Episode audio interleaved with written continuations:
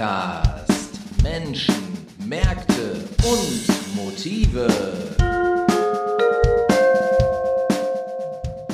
Ja, liebe Leute, ihr habt den Ruhr-Podcast heute wieder aus dem Studio in Duisburg. Wir sitzen hier bei bestem Wetter, draußen liegt noch Schnee und ähm, ja, es ist wahnsinnig kalt und mein Gast hat mir auch direkt den Fußboden eingesaut, als er hier ankam mit seinen lustigen Stiefeln und äh, etwas Schnee hier unter sich hat fallen lassen. Aber egal. Mir gegenüber sitzt heute der wunderbare Christopher Hafer. Hallo. Ich darf Hallo. Hafi sagen, oder?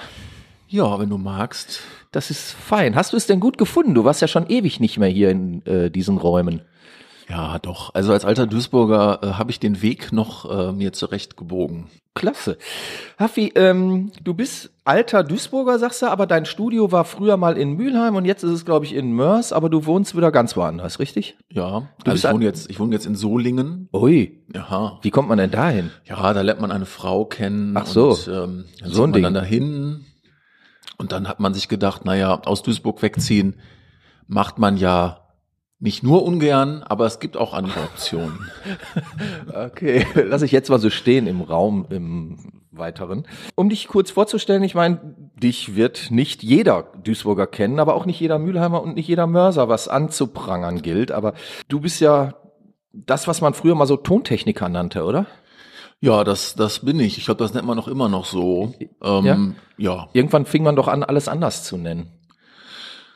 Ähm, mh, ja, ja, sicher. Manche nannten sich dann Sounddesigner. Ja, so, Aber ich sowas fand das ich. immer so ein bisschen, ähm, Oder- naja. Oder Operator, ne? Sound Operator, das Ah, habe ich so auch noch nicht gehört. Audio Operator. Ja, manche nennen sich auch Tonmeister, weil Oh. das dürfen die dann noch, weil das ist nicht geschützt, aber Wie, ich ähm, dachte, das wäre, das wäre, da müsste man irgendeine Prüfung für ablegen oder so. ja, also Weil Meister kommt- ist doch ein starkes Ja, Stück Deutschland, liest ja. man immer mal wieder auf alten Autos. Das ist mir neu, aber doch, das äh, behaupten manche. Ja. Ähm, nein, also Tonmeister ist man ja, wenn man ein quasi ein Toningenieursstudium gemacht hat. Ja. Und das ist allerdings nochmal so eine ganz andere Kategorie Okay. von Ausbildung. Also super hart, von 100 Bewerbern werden zwei genommen, weil man lernt halt, also man hat halt ein Musikstudium und ein Ingenieursstudium in einem. Ah, da Und geht's dann ist, äh, wahrscheinlich mehr um Physik, oder? Äh, ja, auch, ja. Ja. Da hätte ich überhaupt gar keine Chance gehabt, weil ich habe ja nicht mal Abitur.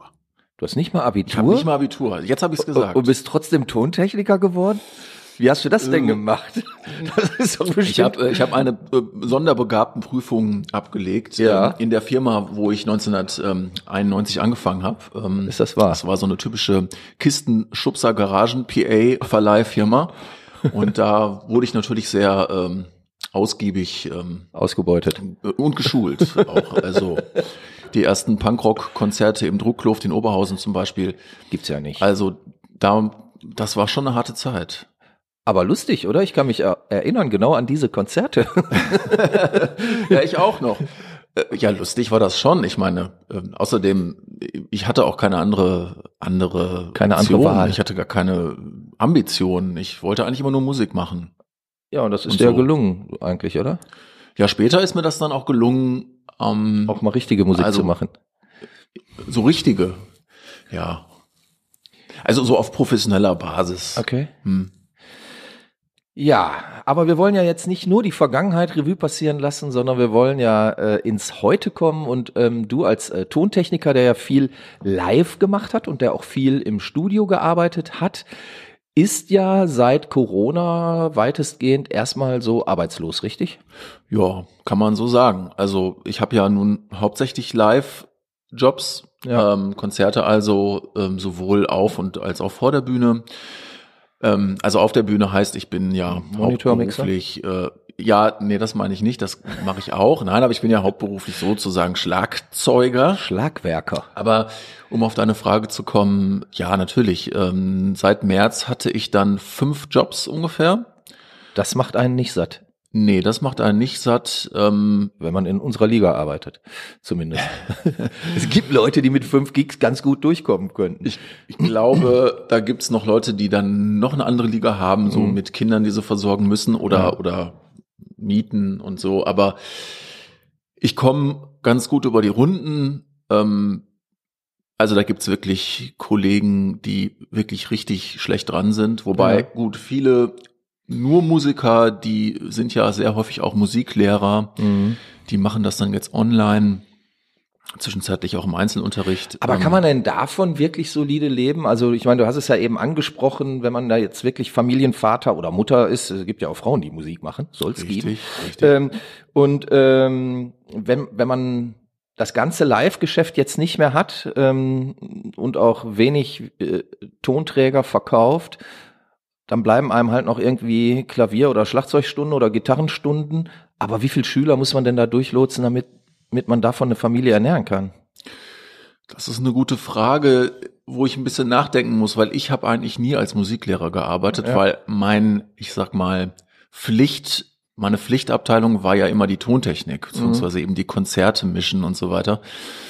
Und äh, insofern hatte ich da so ein bisschen freiere Hand und hatte immer beide Bereiche. Ähm, aber es ist natürlich auch ohne Corona sehr schwierig, nur als Musiker, Mhm. das ist ja auch nichts Neues, nur als Musiker über die Runden zu kommen. Mhm. Also es gibt ein paar Kollegen, die haben eine Festanstellung an städtischen Musikschulen, die kommen ganz gut über die Runden, die Ja, okay. verdienen gar nicht so schlecht. Dann hat, Ähm, haben die aber auch ein abgeschlossenes Studium, oder?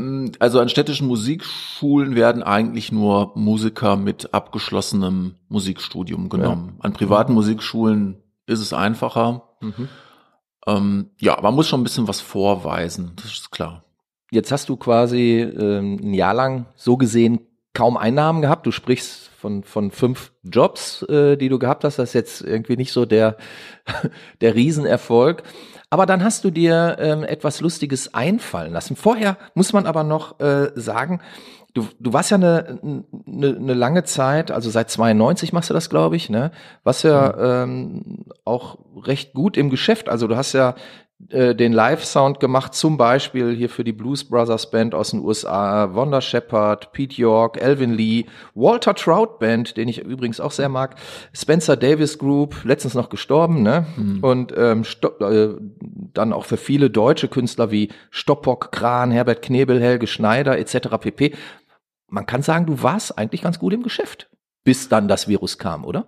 Ja, die Aufzählung liest sich jetzt sehr bombastisch. Ähm, es ist Ja gut, es ging ja so, über ähm, Jahre, ne? Ja, das Zwischendurch sind halt waren natürlich Künstler. auch lokale und regionale Ja, äh, Truppen. natürlich. Ähm, und äh, du hast ja auch irgendwie auf Stadtfesten äh, äh, gemischt und so Ja, weiter und so klar. fort. Also ich habe Klar. alles Mögliche gemacht. Ja. Ähm, und ähm, ja, ich war so weit gut im Geschäft, dass ich so für mich selber ganz gut sorgen konnte Mhm. und auch mit meinem Studio, was ich auch immer noch habe, äh, da kommen manchmal auch noch Anfragen, aber Mhm. auch meistens ähm, Stammkunden, weil das Studiogeschäft ist im Grunde auch schon seit 20 Jahren da nieder, Mhm. aus ganz anderen Gründen. Aber ja, ich habe ich hab eigentlich nicht zu klagen gehabt. Ich kam Okay. gut durch und ähm, ja, Ja. Dann kam, wie wir alle wissen, das Virus, ähm, die Live-Konzerte, die Events, die Veranstaltungen gingen den Bach runter, beziehungsweise Ja. fanden gar nicht erst statt. Und ähm, damit ähm, wurden ja auch viele, viele, viele Leute, die entweder auf der Bühne oder vor der Bühne normalerweise arbeiten, von jetzt auf gleich quasi arbeitslos, ihre Arbeitsgrundlage äh, und ihrer Lebensgrundlage damit ja beraubt. Du hast dir aber etwas einfallen lassen, hast dir ein Projekt einfallen lassen, mit dem du dann doch einigermaßen über die Runden gekommen bist, wenn ich das richtig sage. Erzähl doch mal, was du dir da hast einfallen lassen. Ja, also irgendwann, das war glaube ich im September oder auch schon ein bisschen früher, ging ähm, irgendwie so die Mitteilung durch die Profimusikerrunde, dass es jetzt ein Stipendium des Landes NRW gäbe, ähm, wo man sich halt bewerben kann und dann bekäme man äh, 7000 Euro und das wurde 15.000 Mal vergeben und ähm, ja, ich war einer derjenigen, der es bekommen hat. Ähm, Mit welchem Konzept denn? Also ich kann, Ja. kann mir vorstellen, dass man da irgendwie eine, eine coole Idee hat einreichen müssen oder haben die einfach gesagt, hör mal, der Äh, sieht lustig aus mit seinen Schneestiefeln. Das ist, äh, ich habe überhaupt gar keine Schneestiefel. Aber komm, das klingt gut, wenn ich das so sage. Ja, also das ist natürlich ein etwas schwieriges Thema, weil also erwartet wurde schon ein Konzept ähm, und auch gerne irgendwie so ein bisschen Richtung neue Medien oder äh, Schulkonzepte. Ähm, aber letztlich wurde ungefähr alles durchgewunken, was da so vorgelegt wurde, außer bei Leuten, die eben so grundsätzliche Anforderungen nicht erfüllt haben. Mhm. Äh, wenn man zum Beispiel im Schuldienst noch war oder solche Geschichten oder okay. Studenten haben es auch nicht bekommen. Mhm. Ähm, Jedenfalls, meine Idee war irgendwie relativ einfach. Ich hatte nämlich vorher schon mal so eine Idee, ähm, was zu machen, so eine Reihe im Studio mit äh, zwei Schlagzeugern und mhm. einem Bassisten. Mhm. Das kam irgendwie aus der Idee raus, dass ich jetzt mit einem anderen Schlagzeuger mir meinen Raum teile. Mhm. Da stehen da sowieso zwei Schlagzeuge.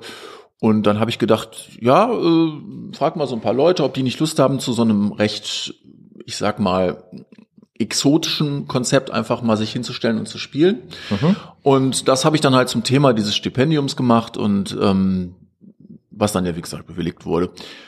Und dann hatte ich ja ein Budget und dann konnte mhm. ich eben auch äh, direkt ein bisschen anders planen. Dann bin ich auch teilweise in andere Lokationen gegangen. Mhm. Ich habe aber auch vor allen Dingen einen Kollegen engagiert, der das alles gefilmt hat äh, ja. äh, mit mehreren Kameras. Das wäre natürlich vorher so auch nicht möglich gewesen, weil ich da selber nicht unbedingt so gut aufgestellt bin. Und ja, das äh, hat dann äh, bisher neunmal stattgefunden. Mhm. Also das war jetzt sozusagen die Season One, wenn man so will. Mhm. Er, erklär doch nochmal genau, was denn da genau stattgefunden hat. Also ich meine, ja. ich habe hab mir zwar ein paar von diesen Videos angeschaut, aber das weiß unser Hörer ja noch nicht. Nein. Ja, was hat da stattgefunden? Also ähm, es haben sich ähm, grundsätzlich zwei Schlagzeuger aufgebaut. Einer davon war halt immer ich. Haben auch Frauen mitgespielt oder? Ähm? Ja, da war noch äh, eine zehnte Session in Planung, die ist aber noch nicht gewesen aus mhm. Corona. Ähm, ah, okay. Gründen. Ich hoffe, die wird noch nachgeholt. Also, zwei Schlagzeuger, ein Bassist. Ähm, und meistens lief es so bei den meisten Sessions, dass man wirklich einfach ohne Absprachen sich hingesetzt oder gestellt hat mhm. und losgespielt hat. Mhm. Ähm, das war mir auch relativ wichtig, dass man nicht erst vorher noch so ein bisschen sich eingruft und nochmal so, sondern einfach anfängt. Mhm. Und ja, mal abgesehen davon, dass alle neun verschiedenen Sitzungen sehr unterschiedlich sind, mhm. auch ein bisschen von den Besetzungen, da habe ich auch mal ein bisschen andere Sachen gemacht. Also zum Beispiel mein Vibraphon anstelle eines zweiten Drumsets. Ah, okay. Mhm. Es gab auch mal eine Quartettbesetzung mit zwei Bassisten zum Beispiel. Also zwei Drums und zwei Bassisten? Ja, in dem Fall war es Schlagzeug, Vibraphon und ah, okay. zwei Bassisten. Ähm, mhm. Da haben wir dann auch übrigens zwei richtige Songs oder Tunes gespielt. Mhm. Habt ihr euch denn wenigstens über eine Tonart mal im Vorfeld ähm, abgestimmt? Oder? Das, das war ja das Witzige, weil mhm. wenn da nur ein Bassist ist, gibt's ja nur einen. Ja, nun, dann ist klar. Ja. Aber bei zwei Bassisten äh, wird's ja schon. Und bei der Session haben wir halt was vorbereitet, mhm. zwei Kompositionen.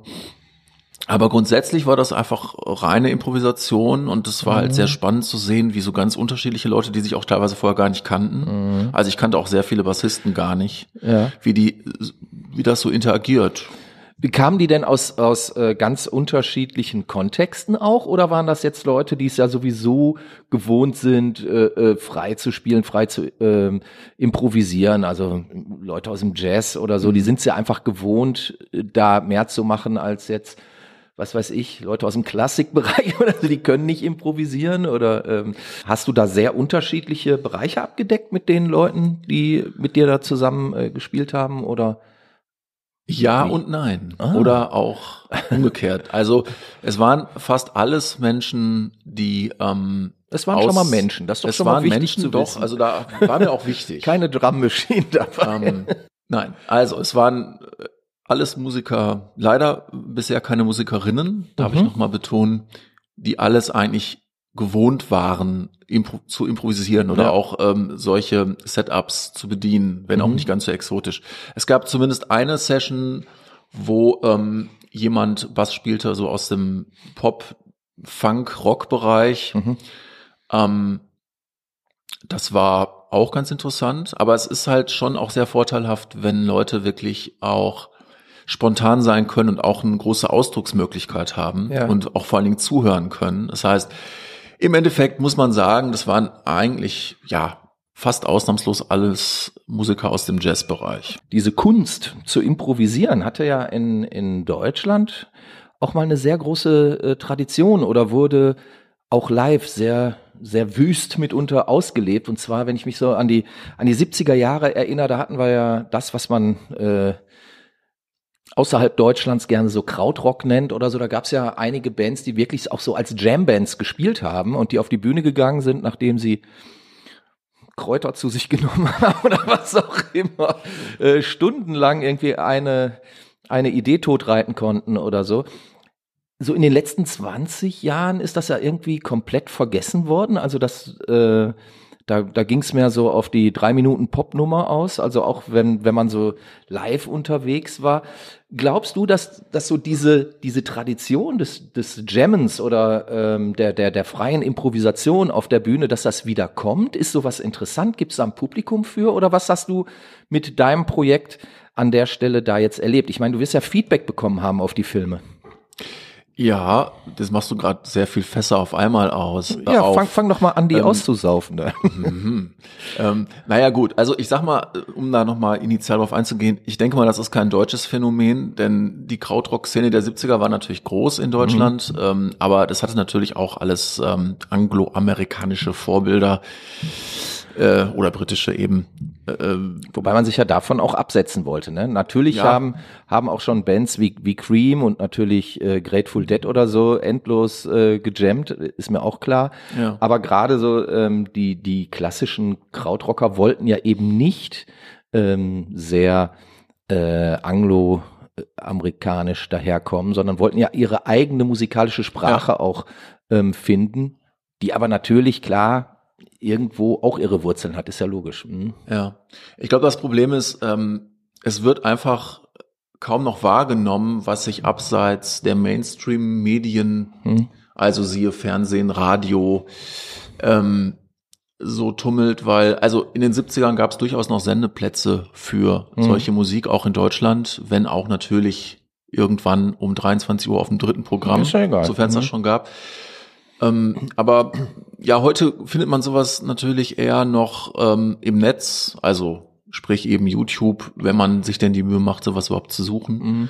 Ähm, die Pop-Drei-Minuten-Nummer gab es natürlich 1971 genauso, wenn es dann auch in Deutschland sehr düster wurde, weil mhm. das war dann grundsätzlich Schlager. Mhm. Zweite Teil der Frage, wie sind die Reaktionen oder beziehungsweise gibt es da wieder ein Publikum für? Ich denke mal, man wird natürlich, wenn man bei YouTube irgendwas veröffentlicht, äh, quasi, man geht im, im Rauschen unter, weil ja. äh, täglich werden eine Million neue Videos hochgeladen, circa gefühlt.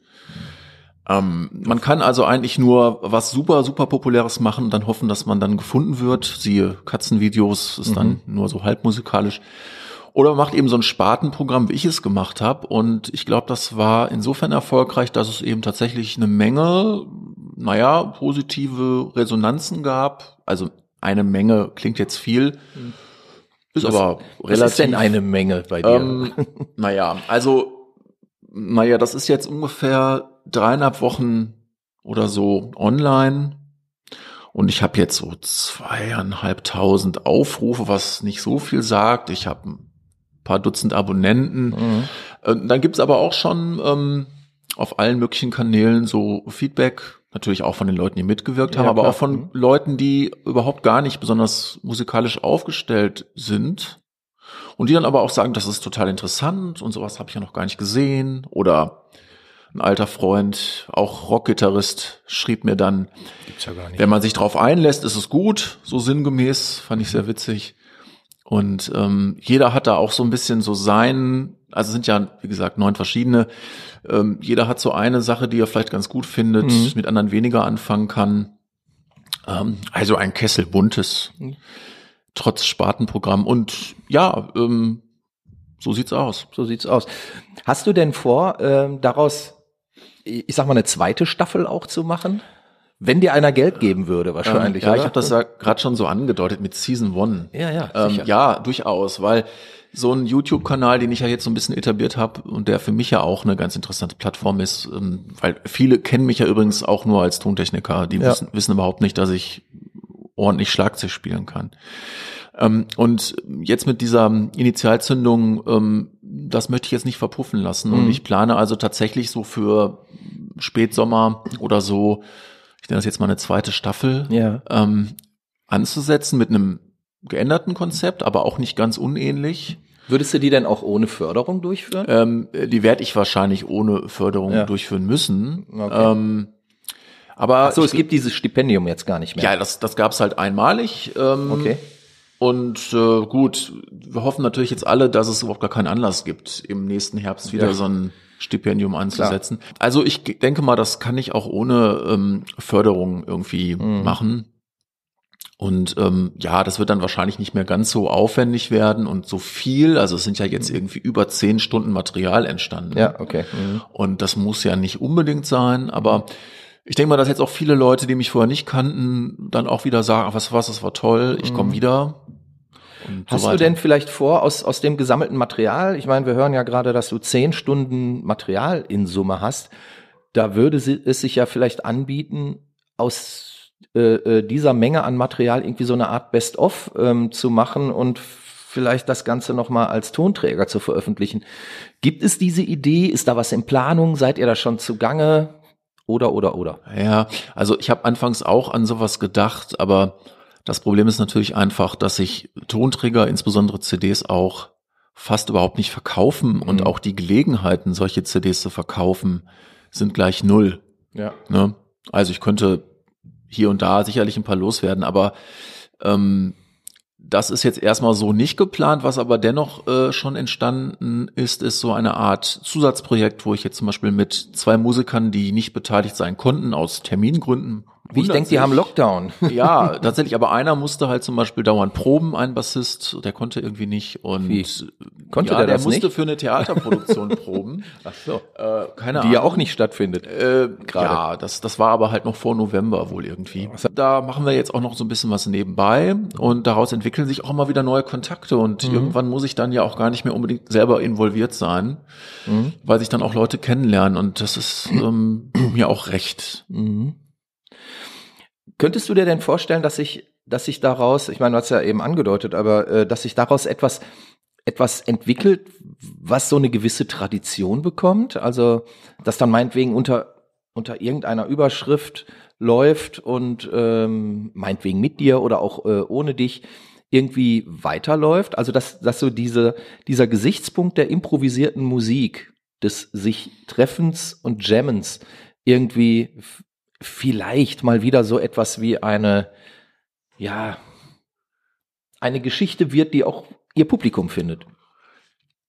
Naja, also da hätte ich jetzt eine Rolle, die mir eigentlich so gar nicht zusteht, weil Mhm. es findet natürlich dauernd sowas statt. Mhm. Ähm, da gibt's eine unglaublich interessante Szene. Ähm, zum Beispiel gibt es oder gab es die NRW Soundtrips Serie, wo sich halt international Leute zusammengefunden haben, ähm, um zusammen, ja, man würde sagen, Free Jazz zu machen, aber Mhm. auf einem Niveau, wo ich, selbst ich, wo ich mit Free Jazz nicht so ganz viel anfangen kann, mir dachte, das ist wirklich sensationell. Mhm. Also, aber auch äh, im Rockbereich, äh, Mhm. ne, siehe Krautrock, gibt es unheimlich viele Leute, die sowas noch machen. Ähm, das findet dann natürlich oft nicht auf irgendwelchen Bühnen statt. Ähm, was ich tun kann, also und was ich auch plane, ist natürlich, ähm, sowas auch mal auf die Bühne zu bekommen. Da gibt's auch schon Interessenten, also zumindest von den Zuschauer, von der Zuschauerseite. Mhm.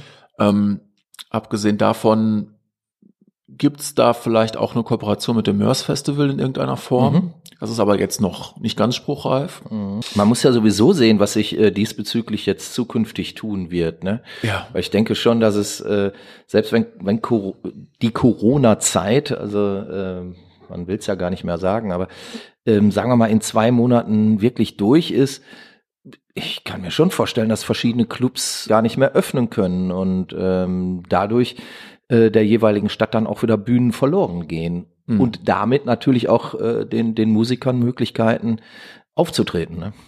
Ja. Und zwei Monate sind ja schon sehr, sehr optimistisch. Ja, also äh, Eig eigentlich nicht haltbar. nee, nicht wirklich. Also ich habe so, ich plane mal so ab August vielleicht mit ersten seriösen Jobangeboten, die man dann auch wirklich abarbeiten kann. Ja, dann vor Bühnen. 14 Leuten oder was? Also Ja, das ist so ein bisschen die Frage. Also bei Open Airs könnte es anders aussehen Ja, gut. mit Hygienekonzept, aber das ist alles Spekulation. Ähm, ja, trauriges Thema, aber das ist ja nun hundertfach durch die Medien gegangen und Ja. besprochen worden. Jeder hat eine Meinung dazu. ja, abwarten heißt es für uns, die wir mhm. davon leben, ja. Kennst du denn noch ähm, Kollegen, die auch ähnliche Projekte gemacht haben oder andere Projekte, um jetzt so durch diese Zeit zu kommen oder um überhaupt irgendwas zu machen in dieser toten Zeit? Mm, also ich weiß jetzt nicht viel Konkretes. Es ist natürlich klar, es gab mhm. ja sehr viele von diesen Stipendien, also sprich 15.000.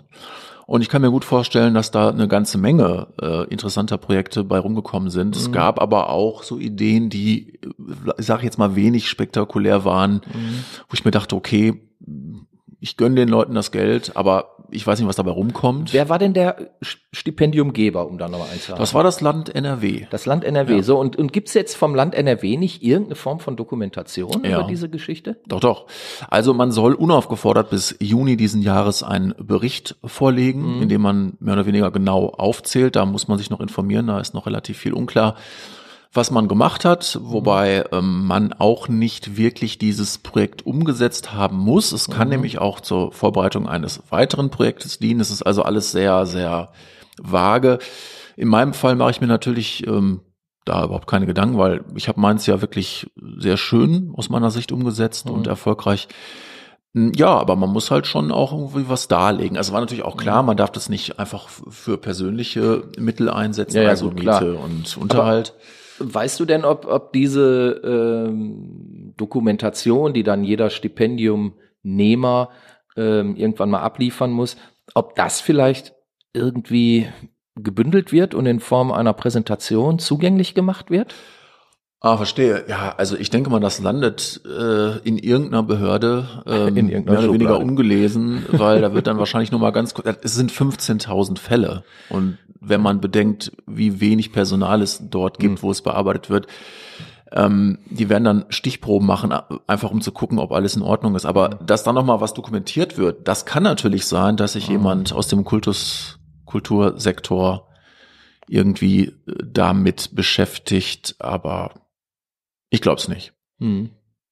Ist ja eigentlich auch schade, ne? weil da doch auch ein Riesenfundus jetzt irgendwie entstanden ist und sicherlich ja auch Tonnen von Material, ob nun ähm, alles als Video gefilmt wurde oder ob es auch lediglich äh, Audioaufnahmen gibt oder was mhm. auch immer. Ja. Ähm, und ja, irgendwie ist da ja auch viel Geld für in die Hand genommen mhm. worden und dann wird das am Ende des Tages irgendwo in irgendeinem Keller 17 im zweiten Untergeschoss landen und nicht mehr so wirklich äh, das Licht der Welt erblicken, ja. oder? Naja, klar. Wobei das liegt ja auch daran, dass die äh, Projekte sehr, sehr unterschiedlich sind ja, und klar. auch teilweise überhaupt gar nicht dafür gedacht sind, groß an die Öffentlichkeit zu kommen. Also Beispiel ist zum Beispiel Konzepte. So es überhaupt eine Öffentlichkeit dafür geben würde. Ich meine, das, das muss man ja auch noch mal die äh, nächste Frage stellen. Frage. Genau. Mhm. Aber viele setzen das ja auch um in zum Beispiel Konzepte für Online-Unterricht. Also, äh, mhm. also ich weiß es nicht, was alles da gemacht wurde, ähm, aber ja, ich kenne aber auch, also eine Sache konkret, an der war ich selber sogar beteiligt als mhm. Schlagzeuger, das ist halt eine, eine Freundin von mir, die halt ihr Album fertig gemacht hat, an der, an dem wir irgendwie gefühlt acht Jahre gearbeitet haben. und ähm, sie konnte dann tatsächlich davon auch eine CD machen mhm. und äh, da gibt's dann auch Videos von. Ähm, und ich denke mal, da werden schon noch so einige Projekte ans Tageslicht kommen, mhm. wenn man danach sucht, ja. Okay. Und wie geht's für dich als Tonmensch weiter? Also hast du schon ähm, irgendwie, ich sag mal, Aufträge, Jobs äh, äh, in, in Aussicht in der zweiten Jahreshälfte? Oder ist das jetzt wirklich, traut sich noch keiner irgendwas zu buchen, weil noch keiner weiß, was los ist? Ja, also es gibt halt tatsächlich im August eine, einen Termin in einem großen Amphitheater in Gelsenkirchen mit einer großen Coverband. Mhm. Ähm, da bin ich relativ optimistisch, wenn wir nicht einen dritten Lockdown kriegen, dass das stattfindet, weil das ist halt sehr groß. Mhm. Also Open Air Zeit, ja, da wird vielleicht wieder was gehen. Mhm. So wie im letzten Sommer auch. Aber so richtig konkret möchte ich da gar nicht so drüber nachdenken, weil ich lasse das jetzt einfach auf mich zukommen. Aber einfach mal gucken ist eine Zukunftsperspektive, die jetzt nicht jeder so privat mitgehen kann, oder?